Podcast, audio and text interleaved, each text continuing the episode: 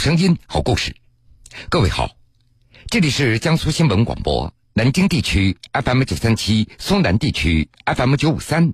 铁坤所讲述的新闻故事。近日，在云南楚雄发生的一起勒死传销看守案引发舆论的关注。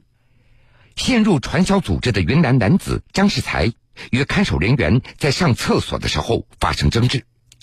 看守人员掐住了张世才的脖子，而张世才则用绳带勒死了对方。八月十号，楚雄州中级法院开庭审理勒死传销看守案的时候，被告人张世才的行为如何定性成为了焦点。公诉人认为张世才的行为构成故意杀人罪，而辩护律师则认为。张世才是遭受不法侵害的过程中进行正当防卫，导致一人死亡，属于防卫过当。九月六号，云南省检察院发布消息称，已经派出专人到楚雄州指导办案，对被告人是否存在防卫情节等问题进行调查。之所以张世才最终用绳带勒死了看守人员，那是因为张世才想逃离传销窝点。打个比方，如果真的陷入传销组织，又该如何逃离呢？咱们来听听下面这两个故事。点外卖已经成为大众就餐的重要方式，网上也曾经热传很多网红版的外卖备注。但你知道有人还可以通过外卖备注求助并成功获救吗？最近，江苏常州的一位美团外卖小哥在送餐时接到一个备注为。报警救我传销的求助信息，这位小哥赶紧报了警，并协助警方解救了误入传销窝点的男子，捣毁了多名涉传人员。外卖订单上的求助，铁坤马上讲述。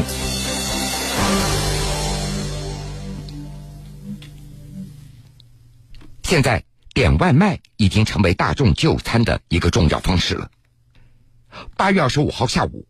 美团外卖小哥牛胜国来到指定商家取餐，他突然发现，一个外卖单上的备注这一栏写着六个字：“报警，救我，传销。”看到这六个字，牛胜国的第一反应那是有人做恶作剧，因为此前他也遇到过一些用户玩笑式的备注。然而，看到要报警的求助信息，牛胜国还是仔细的琢磨了一下。这搞恶作剧也不至于报假警吧？于是牛胜国长了一个心眼儿，向站长进行了报备。站长告诉他说：“收到这种所谓求救信息的时候，不管是真是假，我们都要第一时间进行报警。”牛胜国和站长报了警以后，迅速赶到订餐用户的楼下，等待警察的到来。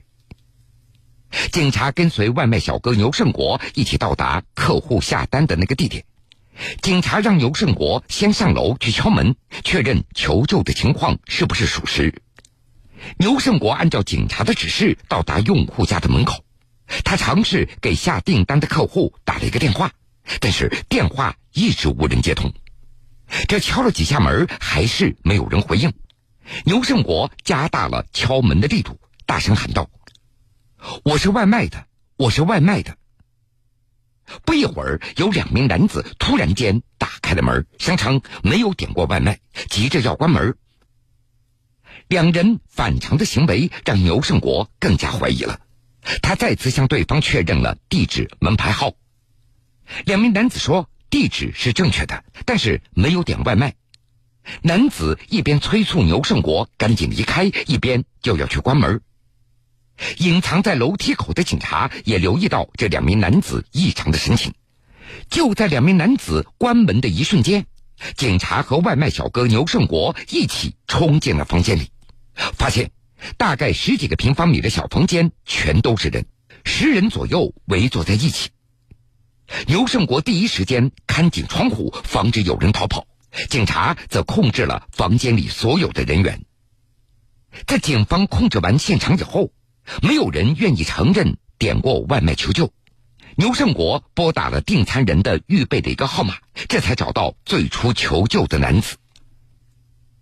外卖小哥牛胜国，他是一位九零后，平时在工作当中非常热情，他也乐于帮助人。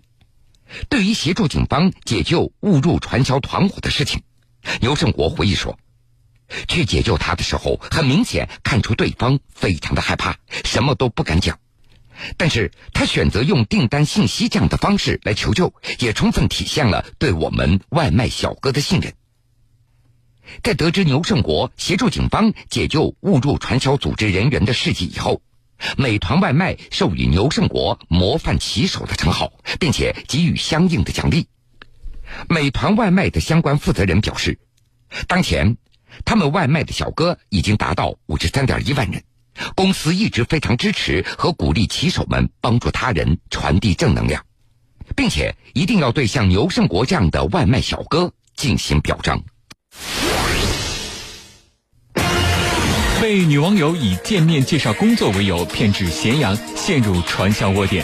河南小伙马某在被传销人员挟持到银行取款时，在取款单背面写下了求助信息。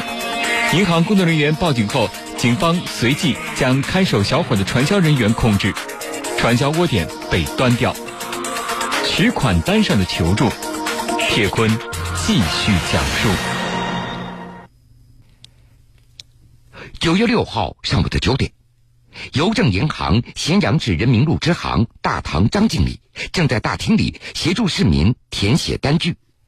就在这个时候，两名年轻男子走进了银行大厅里，其中一名身穿白色短袖、戴着眼镜的男子负责填写汇款单，而另外一名身穿黑色衣服的男子就在旁边站着。当时，张经理他发现。那个戴眼镜的男子面色凝重，为了避免对方填错单子，张经理就在他的跟前指导操作。不料，等张经理拿起取款单以后，他发现眼镜男子在取款单的后面写上了这样的一句：“我被骗入传销窝点，救命！”当时，张经理一下子就警觉起来了。在看到这条求助信息以后，他立即明白。这名男子可能是被传销组织控制的受害人。同时，张经理还看到旁边的那个黑衣男子，他一直紧紧盯着眼镜男子的一举一动。随即，张经理不动声色地将单据从营业窗口递给了营业主管，并且用眼神提示营业主管注意单据背面的字。发现这个紧急情况以后，工作人员立即拨打了报警电话。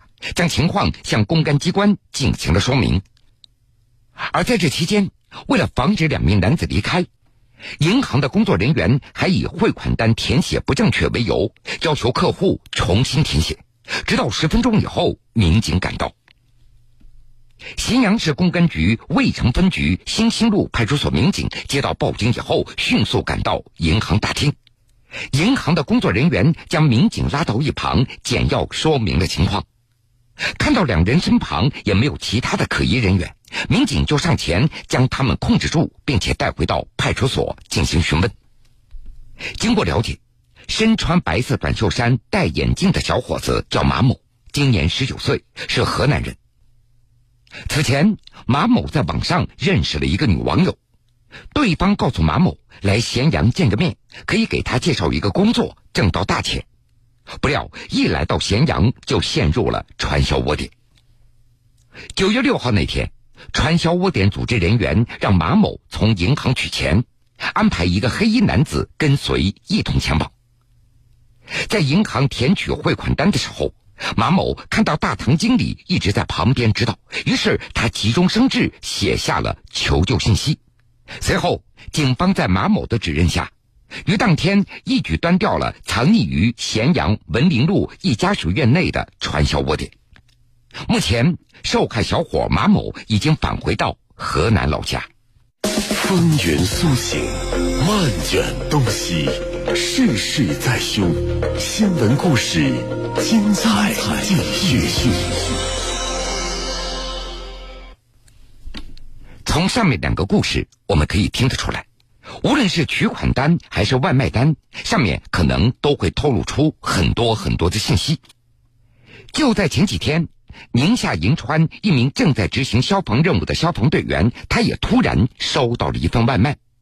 外卖小票上写着一条信息：不过，这条信息带来的却是一种温暖。收到外卖的消防员是银川市消防支队金凤区大队双渠中队的专职消防队员田进军。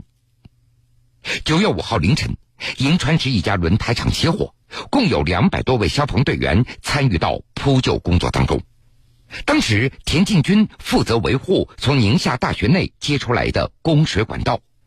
从九月五号清晨的五点多到当天晚上残留火点完全被扑灭，再到第二天上午的九点完成防止复燃任务，将近三十个小时，田进军一直坚守在现场。九月五号下午的两点多，在完成任务以后，田进军突然收到了一份外卖，外卖小票上写着一条信息：银川体育馆公交站有个消防队员一直在站着。田进军将这张外卖单保存起来，并且拍了照片分享给战友们，因为他知道这份爱心不是给他个人的，是给奋战在一线所有消防队员的。九月七号下午，银川市西夏区文明办邀请田进军来到宁夏大学，找到了为他点外卖的女大学生王亚楠。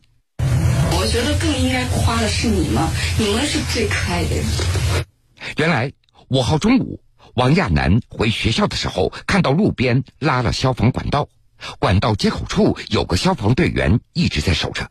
直到下午两点多，王亚楠又路过这个地方，发现这名消防队员还守在那里。其实那会儿就想，为什么包里没有一一瓶水什么，就至少至少可以给送一下。然后就想要不给点份外卖吧。我我也那会儿。刚好在公交车上坐着，然后就点点了一份。消防员什么事儿都都他们来帮我们做，有什么灾难都帮我们做，然后他们就被称为逆行者嘛。然后我觉得他们为我们做了这么多，然后就送个外卖这件小事，真的是我们力所能及的。这一份外卖不仅温暖了消防员，也温暖了我们每个人。如果你渴求一滴水。我愿意倾起一片海，如果你要摘一片红叶，我给你整个枫林和云彩。如果你要一个微笑，我敞开火热的胸怀。如果你需要有人同。我陪你走到未来，春暖花开，这是我